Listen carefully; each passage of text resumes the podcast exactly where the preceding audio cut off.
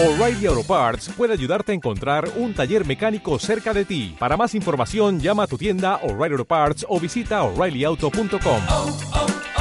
O'Reilly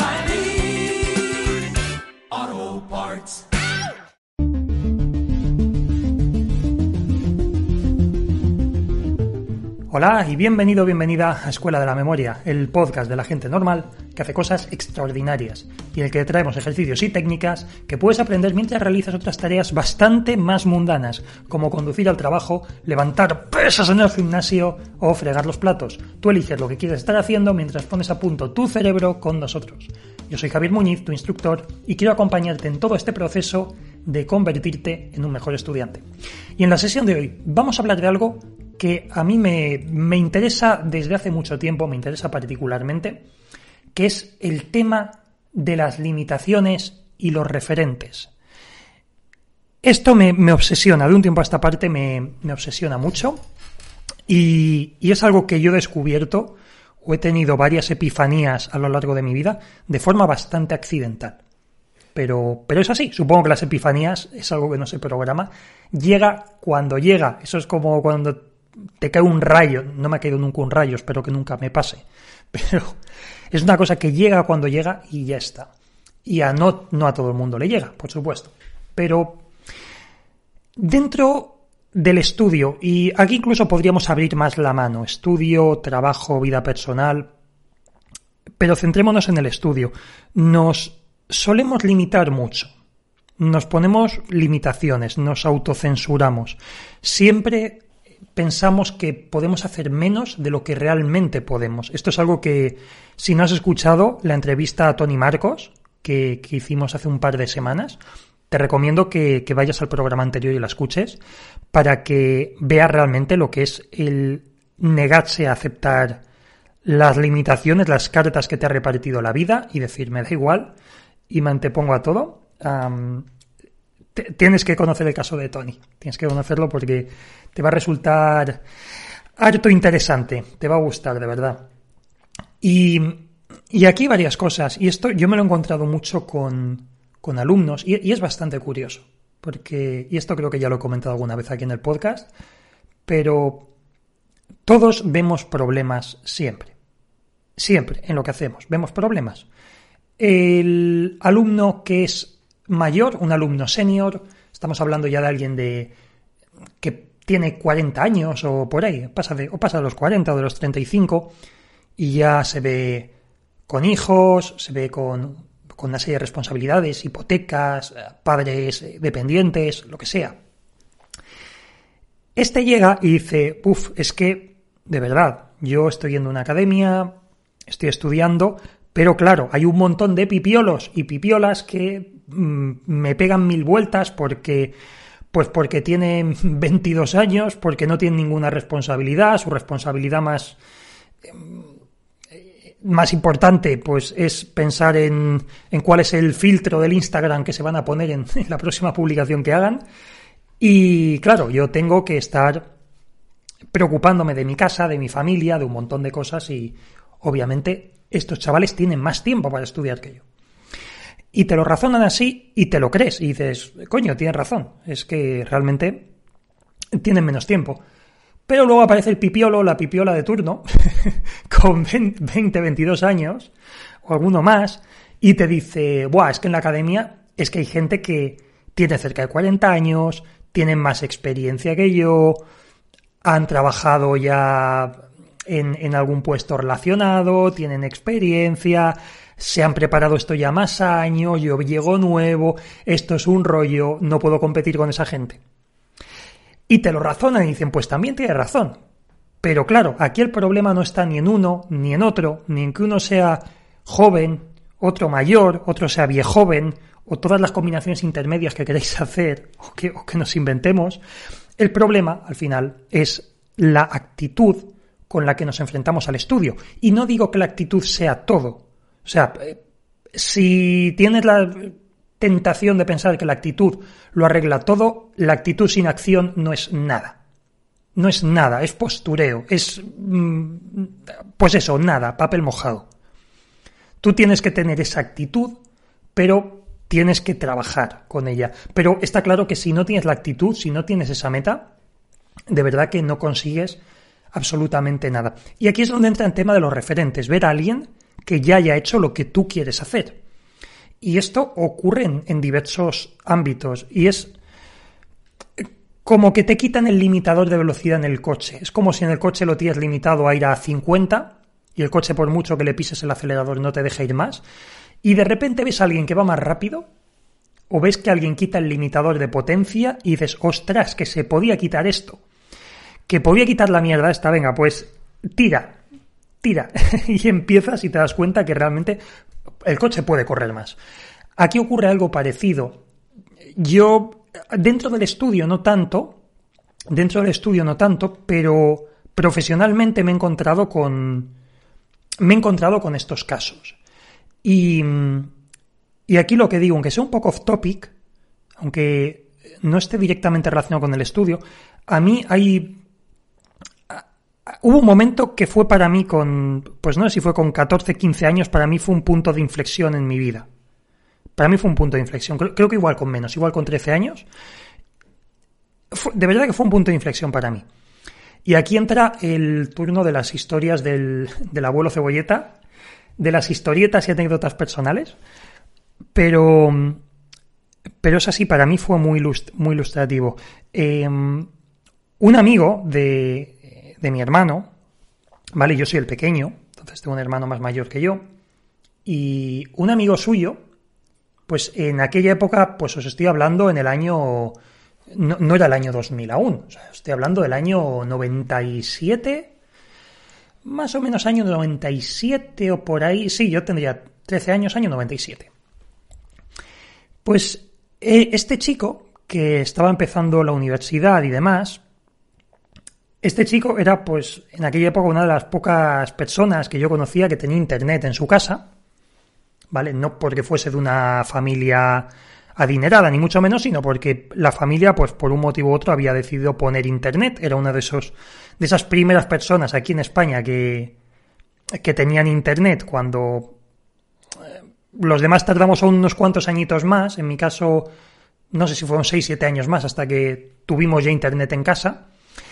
Pues el chico este era un apasionado de los videojuegos, igual que yo, y montó junto a...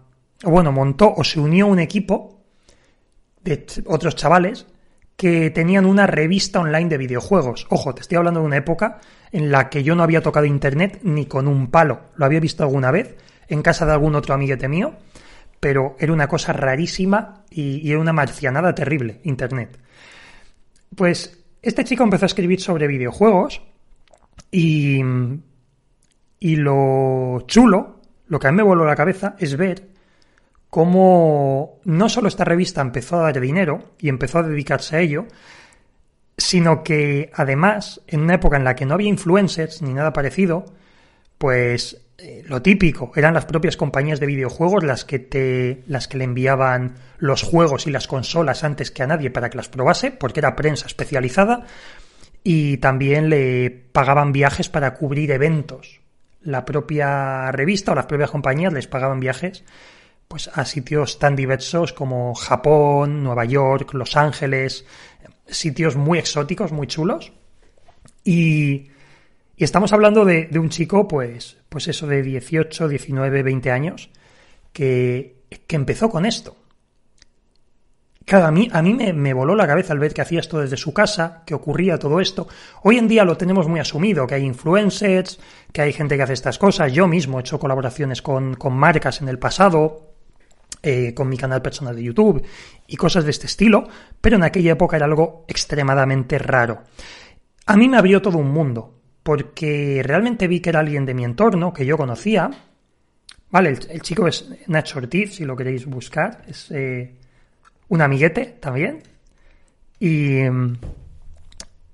y como digo, esto es algo que a mí me, me cambió las expectativas de trabajo. Yo tenía unas expectativas que aún así mantuve unos cuantos años de voy a la universidad, me convierto en ingeniero, voy a una empresa grande a trabajar, etcétera. Pero me di cuenta que también y según me iba adentrando yo en el mundo de Internet, pensé, si este chico que lo conozco, que es de mi pueblo, de mi ciudad, digo pueblo con cariño, pero no es un pueblo, eh, es de mi pueblo, le conozco, es un chico normal, o sea, obviamente es eh, muy emprendedor y todo esto, pero al final es un tío normal, no es, em, le pasa como a mí, no es, no es, no es Einstein, no es un, un cerebrito o un as de los negocios, es, es una persona normal, normal, con sus ambiciones, currante, todo esto, pero al fin y al cabo, una persona normal. Y eso a mí es lo que me chocó y por el camino durante estos años me he encontrado con mucha más gente normal, a la que admiro muchísimo. He conocido a gente, emprendedores que han montado empresas millonarias, pero millonarias de verdad. O sea, he conocido a gente que ha montado empresas eh, que han llegado a facturar cantidades muy bestias de, de dinero, o gente que ha llegado a hacer proezas mm, como José María o Miguel Ángel Vergara, de retos de memoria y todo esto, y sí, son personas, son personas inteligentes, pero no son más inteligentes que, que alguien que puedas conocer tú o que tú mismo o tú misma. Y ahí es donde para mí está realmente la magia de los referentes. Este tipo de casos, cuando son muy lejanos, dices, será una máquina, este tío o esta tía es que será un genio, será un fuera de serie. Hay genios pero realmente te das cuenta que, que los genios de verdad son casos muy contados y tampoco son tan conocidos. Al final, estas personas son personas normales que han confiado en sus posibilidades y han confiado, como yo digo, en el método, en la práctica metódica de algo. indudablemente no cuestionamos las capacidades innatas de una. Hay gente que tiene unas capacidades mejores que otras, hay gente que es más inteligente que otra, pero ojo, tampoco creamos en los dones. Hay una cosa que me da mucha rabia, me consta que a José María también le pasa, que es la gente que confía en el don. Esta persona hace muy bien esto. Oh, tiene un don. Rafa Nadal juega muy bien al tenis. Es que tiene un don. No, señor. Rafa Nadal lleva como un cabrón jugando al tenis toda la vida, desde que era un crío, como él dice, jugando bajo la lluvia, doliéndole el brazo, su tío bastante despótico, diciéndole, ¿quieres llorar e irte o quieres ser un campeón? Y él aguantar como un jabato, como un titán, durante muchos años. Eso no es un don. Y si vemos un don es el don de la fortaleza mental, que también se puede trabajar. Pero, como digo, hay que desmitificar la parte divina, la parte ya dada, la parte de es que es una habilidad que tengo. Y vale, sí, si quieres jugar en la NBA y mides 2-10, pues puedes tener una ventaja sobre el que mide unos 60. Eso es indudable. O si quieres ser un boxeador, pues si pesas 60 eh, kilos, pues te pueden matar, ¿vale? Aunque hay categorías, pero te pueden matar. Siempre hay una serie de ventajas físicas que puedes tener, pero es una parte pequeña del camino. Es una parte pequeña del camino. Y en esto, como, como referencia para curiosos, a mí una película que también me, me cambió mucho la mentalidad en esto, una película brillante, con varios de mis actores favoritos, eh, Ethan Hawke, eh, Uma Thurman, Jude Law, que es Gataka. Es una película, si no la habéis visto, no hago spoiler, es una película muy interesante que habla precisamente sobre esto y que os puede gustar mucho. Tiene ya muchos años, ¿eh? Os estoy hablando también de los 90. Tiene muchos años esta película, pero es muy, muy buena. Entonces, ¿cómo llevamos todo esto al estudio? Te preguntarás probablemente después de estos 14 minutos en los que estoy hablando y dices, Javier, no me has hablado del estudio aún, me estás contando tu vida, pero háblame del estudio, por Dios. Vale, no seas impaciente, llegamos a ello ya. como decía, confiar en el método, en la práctica. Es importante, es imprescindible. Una cosa que me ha gustado mucho del libro Ultra Learning, que después de, Hábitos Atómicos de James Clear, el siguiente que me leí fue este de Ultra Learning, que me ha gustado mucho también. Una de las cosas que me han llamado poderosamente la atención y que me estoy aplicando y me está yendo muy bien es algo así como deja tus problemas antes de empezar a estudiar. O sea, de- deja tus mierdas a un lado, ¿vale? Pon tu vida un poco en orden y entonces empieza a estudiar o aprender lo que quieras. Porque si no tienes, si no tienes tu vida en orden, mm, tienes un problema importante. Y es cierto, tú, y esto lo hemos visto con alumnos y yo mismo, tú tienes una época en la que, no vamos a hablar de depresión, pero todos tenemos épocas más bajas, más altas, épocas en las que tenemos pensamientos recurrentes, pensamientos rumiantes que estamos ahí todo el día dándole vueltas. Esto consume una cantidad de energía bestial. Y sí, hablo de energía, porque acabas con la cabeza cargada, acabas cansado, acabas agotado de todo. Si tienes problemas y no te los tratas, es como intentar ponerte a entrenar con una o a levantar pesas cuando tienes el hombro hecho polvo o tienes una lesión. Si no te curas el hombro antes y empiezas a levantar pesas, uno, o no la levantas y dices es que no puedo y no llegas a entrenar nunca, que eso pasa con el estudio, o te pones a levantarla y acabas jodiéndote el hombro del todo y lo que haces es abandonar. Extrapolándolo a un examen o una oposición, te pones, no avanzas, no avanzas, te frustras, te frustras, la dejas y juras por Dios que no vuelves a presentarte jamás en tu vida y que no tocas un libro ni con un palo de, de dos metros. No lo tocas más. Es importante poner orden primero en nuestra cabeza. Es importante. Para eso están los psicólogos, para eso está, yo que sé, la, el mindfulness, la meditación, hacer ejercicio físico, cualquier cosa que nos, que nos centre, que nos equilibre, eh, la música, el tocar un instrumento, el pintar, cocinar, hablar con gente, cualquier cosa que te ayude a conectar con esa parte humana, que te ayude a sentirte un poquito mejor contigo mismo, sentirte más humano, ponerlo todo más en perspectiva, que la vida no pende solo de, o depende solo de, de ese examen, de ese periodo de estudio, que no te define, que hay más. Eso es importante que se trabaje desde el principio. Una vez empiezas a dejar tus problemas de lado, y al menos durante el tiempo del estudio te mentalizas de que yo estoy haciendo esto y es mi momento de hacer esto, y ya está, aunque se caiga el mundo, el rendimiento mejora. Si aparte tienes algún referente que has visto y dices, jo, es que este tío o esta tía no es más listo que yo, al revés, es más burro que yo, y ha sacado esto, ¿cómo es posible? Pues ahí ya tienes un referente que estás viendo que no es imposible, si esta persona lo ha hecho, es más que probable que yo también pueda.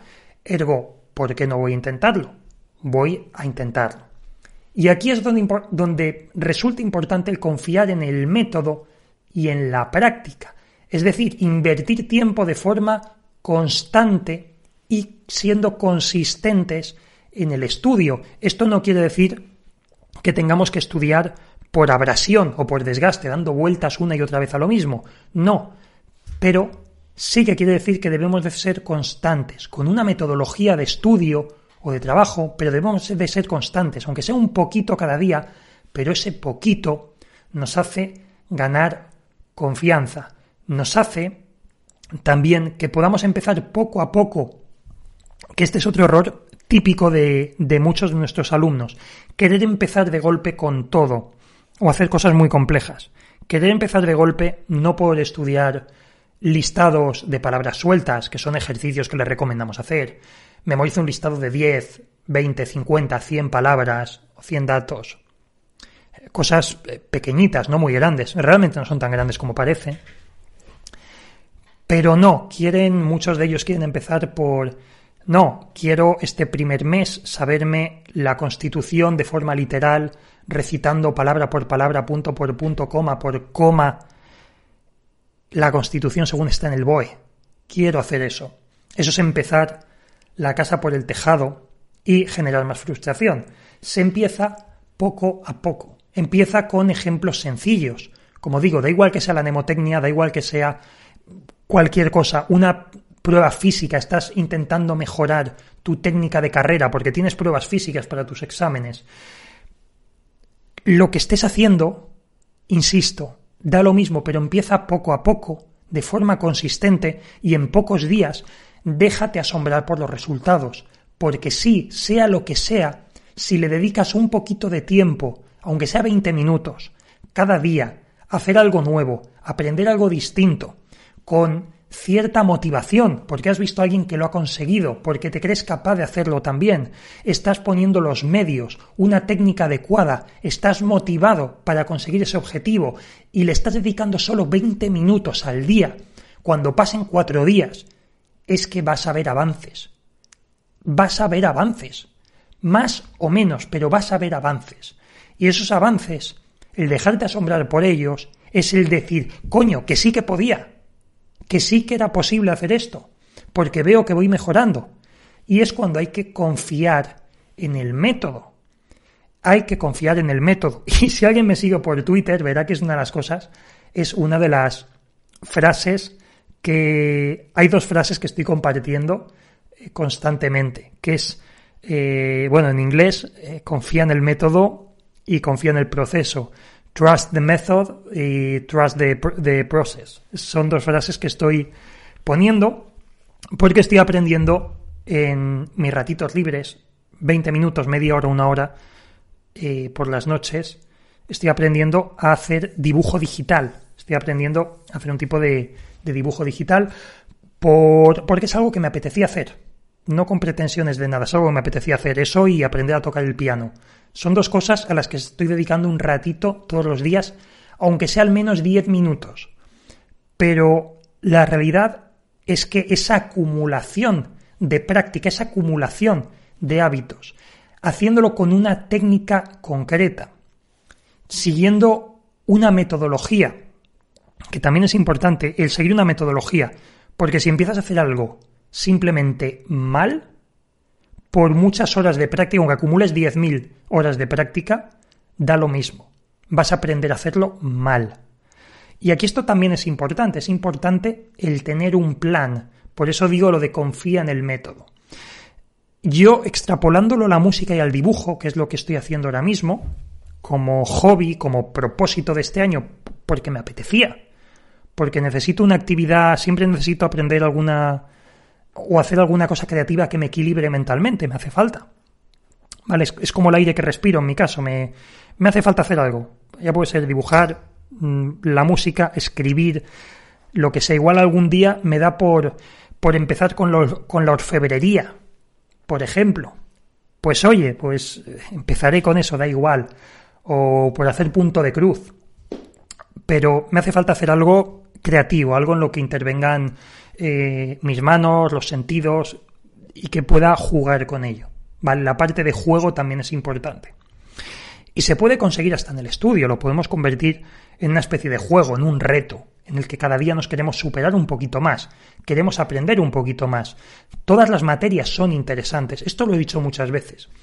Todas las materias son interesantes, lo que pasa es que no todas están bien explicadas o se entiende el por qué son así.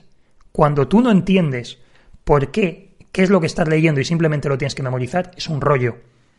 Pero no me he encontrado ninguna materia que en el fondo no fuera interesante cuando profundizas.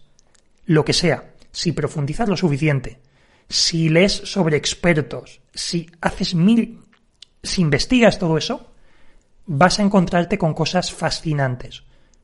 Con lo que sea, da igual lo que sea, te lo vas a encontrar.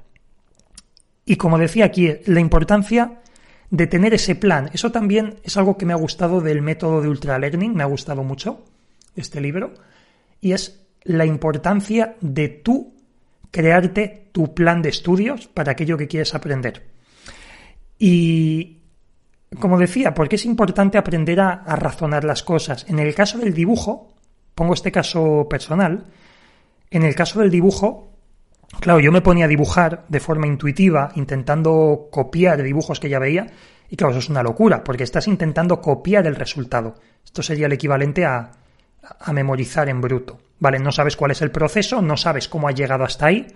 Cuando lees una ley no entiendes por qué dice eso, pero simplemente te limitas a, pues, aprendértela, como lo pone, porque pone que es así, pues tira para adelante, es así y es así, y punto, pues ya está.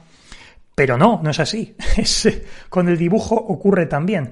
Con el dibujo se razona el color para se razona la luz, el color, los volúmenes, las formas. Todo tiene una razón, una razón de ser, tiene unas proporciones. Si las sombras no están bien hechas y no está bien trabajada la luz y el color, el efecto queda es antinatural y no funciona. Y por mucho que te esmeres en copiarlo, no funciona porque no entiendes cómo funciona esa luz y ese color. Esto es algo que estoy aprendiendo ahora. Teoría sobre color, en el caso de la música también, teoría musical, incluso antes, bueno, ahora que estoy aprendiendo a tocar, estoy también en paralelo viendo un curso sobre teoría musical y composición musical, porque el entender cómo se compone la música y verlo de una forma más visual, qué estructura tiene la propia música, porque al final son estructuras, es algo físico, es algo tangible, aunque parezca que no, pero es algo físico, algo que se repite, en lo que hay patrones, pues te ayuda mucho a comprender mejor lo que estás haciendo y te encuentras que hay un mundo apasionante debajo. Con todo, con todo ocurre esto. Entonces, como digo, cuando te creas incapaz de hacer algo, si realmente estás motivado y quieres conseguirlo, tienes que pensar que no es tan descabellado que puedas hacerlo, probablemente no sea tan descabellado, pero nosotros somos nuestro peor enemigo, nos saboteamos con ese lenguaje de es que no lo puedo hacer, es que soy mal estudiante, es que soy un negado para los idiomas. Yo hasta hace nada me decía, soy un negado para la música. Y después de leer esto dije, ¿y por qué soy un negado para la música? Voy a tocar aunque sea cinco minutos, diez minutos cada día, para que mis falanges se acostumbren a, tocar el piano, para conseguir esa habilidad a la hora de eh, digitalizar o como se llama, digitar, no sé cómo se dice, pero bueno, a la hora de tocar rápido, porque eso es algo que se consigue. Por ejemplo, mecanografía, mecanografía toda leche, porque durante años me he dedicado a escribir, aparte de a programar como buen informático. Entonces, mecanografía muy rápido, no miro el teclado pues oye, ¿por qué no voy a poder conseguir esa destreza al piano? Y si busco buenos profesores, buenas referencias y aprendo cómo funciona la música a nivel físico, primero me voy a divertir profundizando, me voy a dejar asombrar y con el tiempo, dedicándole un poquito de mi tiempo cada día, voy a conseguir ver unos resultados increíbles en un tiempo. Y es lo que estoy buscando ahora mismo y lo que creo que debes de buscar tú también, el conseguir eso, dejarte asombrar, conocer también a la gente que ya ha recorrido el camino que tú quieres recorrer, para darte cuenta que no son más listos ni están más motivados que tú. A lo mejor están en ese punto en el que tienen la cabeza más despejada para afrontar ese reto.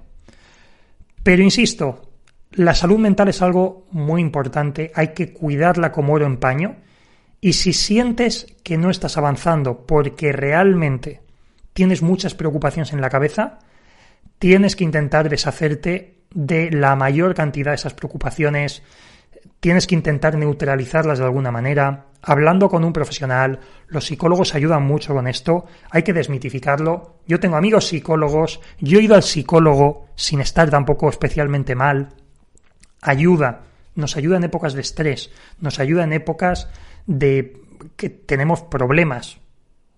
Imagino, yo tampoco he tenido problemas así muy eh, para tirarse de los pelos, pero todos tenemos problemas.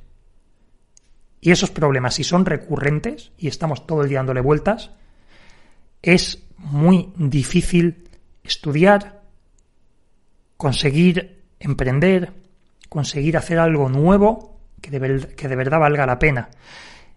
Irónicamente, cuando consigas esto que tanto te motiva, eso que querías conseguir y que pensabas que era imposible, irónicamente te vas a sentir también mejor. Y también estos problemas le vas a acabar dando menos importancia. Así que entramos en un círculo virtuoso en el que las cosas también pueden mejorar. Sin más, aquí dejo el programa de hoy. Espero que os haya gustado mucho. Espero que esta reflexión, oye, os al menos os pueda dar otra perspectiva. A mí me, me ayuda mucho. Sé que, salvo los que me conocéis personalmente, no vale el desmitificar con casos que no conocemos, con casos que no son de carne y hueso, que no son nuestros vecinos o amigos o familiares. No funciona porque podéis decir, vale, pero en el fondo eh, Javi es un, es un crack, es una máquina. Em, preguntadle a mis amigos, preguntadle a mi familia, preguntadle a mi mujer, preguntadle a quien queráis. No soy tan crack como, como pueda, como a lo mejor pudiera parecer de fuera. Vale, y lo digo asumiendo que hay gente que es mucho más crack que yo, que sí que conozco y, y digo, madre de Dios, esta gente de dónde ha salido. Pues son muy, muy cracks. Buscar referentes en vuestro día a día, en el entorno cercano, y que os cuenten cómo lo han hecho, que os cuenten su experiencia. Haced un poco por, por conocerlos y vais a ver que sí que podéis llegar hasta ahí.